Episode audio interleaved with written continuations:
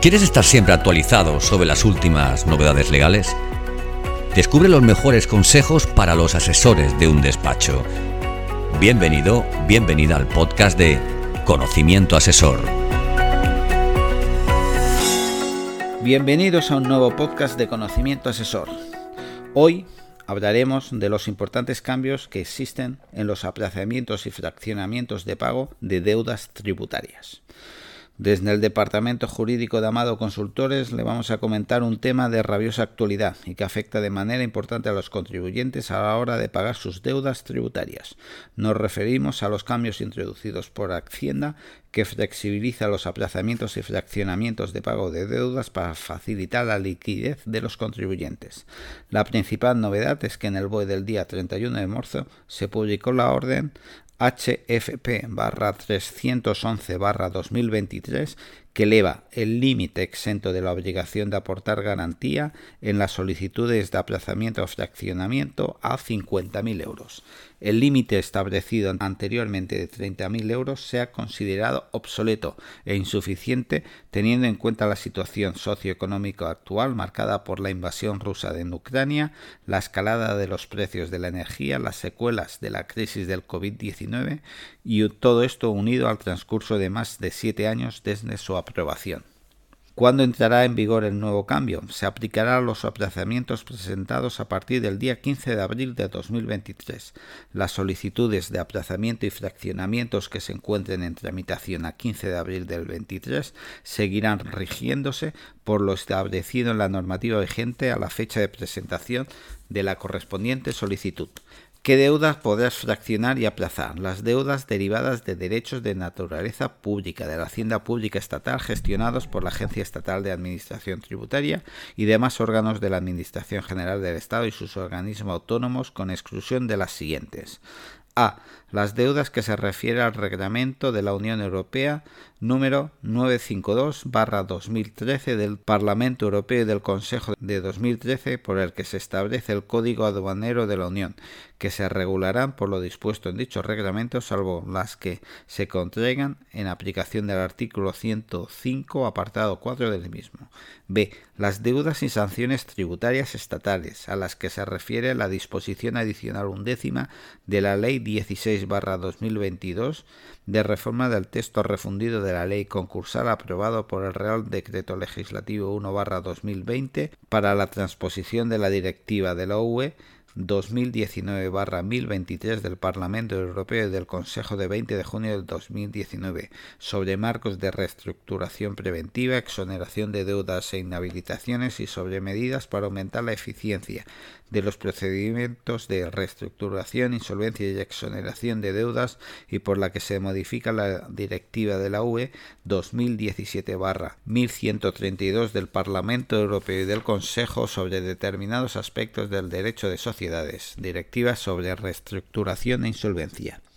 ¿Qué deudas no se ven afectadas por esta modificación? Por ahora no se han incluido los tributos propios de las autonomías, pero normalmente adoptan el criterio estatal, así que estaremos atentos a las posibles novedades en este ámbito para informarle puntualmente. ¿Cómo se determinará el importe de la deuda? Se acumularán en el momento de la solicitud tanto las deudas a las que se refiere la propia solicitud como cualesquiera otras del mismo deudor, para las que se haya solicitado y no resuelto el aplazamiento o fraccionamiento, así como el importe de los vencimientos pendientes de ingreso de las deudas aplazadas o fraccionadas, salvo que estén debidamente garantizadas. Las deudas acumulables serán aquellas que consten en las bases de datos del órgano de recaudación competente, sin que sea precisa la consulta a los demás órganos u organismos comprendidos en el ámbito de aplicación de esta orden a efectos de determinar el conjunto de las mismas. No obstante, los órganos competentes de recaudación computarán aquellas otras deudas acumulables que, no constando en sus bases de datos, les hayan sido comunicadas por otros órganos u organismos. ¿Cuáles son las instrucciones de la agencia estatal? que flexibilizan los aplazamientos y fraccionamientos de pago. Junto a la orden 311 2023 se han dictado dos instrucciones por la AEAT con entrada en vigor el día 15 de abril del 23, siendo de aplicación a las solicitudes de aplazamiento y fraccionamiento y suspensión presentada desde dicha fecha. que van a permitir dar una mayor flexibilidad en el pago de deudas a través de la figura de los aplazamientos y fraccionamientos de pago a aquellos ciudadanos que así lo necesiten, así como la constitución de garantías. Entre otras medidas, cabe destacar las siguientes. Aumento de los plazos de concesión. Para las personas físicas los plazos máximos se elevan de 12 a 24 meses y para personas jurídicas pasan de 6 a 12 meses.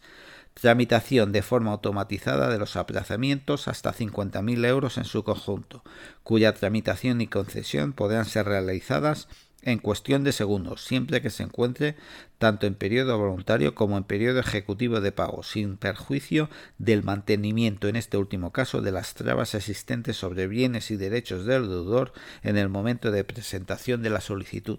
Amplio abanico de posibilidades para constituir garantías en los aplazamientos o fraccionamientos superiores a 50.000 euros que precisen la constitución de garantías en este caso, y que se aporte un aval bancario o seguro de caución, los plazos máximos pasan de 36 a 60 meses, mientras que si la garantía aportada es un inmueble urbano sin carga, los plazos máximos se elevan de 24 a 36 meses. También se amplía de 48 a 60 meses el tope para supuestos excepcionales en que se pueden superar los plazos máximos generales establecidos previa autorización.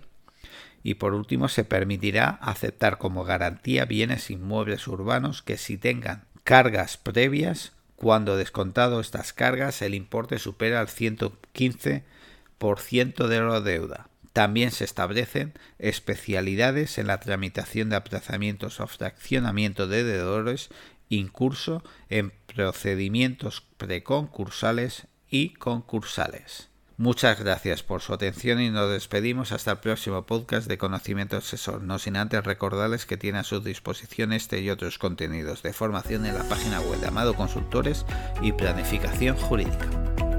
Gracias por escuchar este nuevo episodio del podcast de Conocimiento Asesor. Si te ha gustado este contenido, escríbenos una reseña en Apple. Queremos saber tu opinión. Valora el capítulo, compártelo, súmate a nuestro podcast haciendo que otros profesionales como tú lo conozcan. Y sobre todo, no olvides seguirnos en tu plataforma de podcast habitual para ser el primero o la primera en enterarte de los nuevos episodios de Conocimiento Asesor.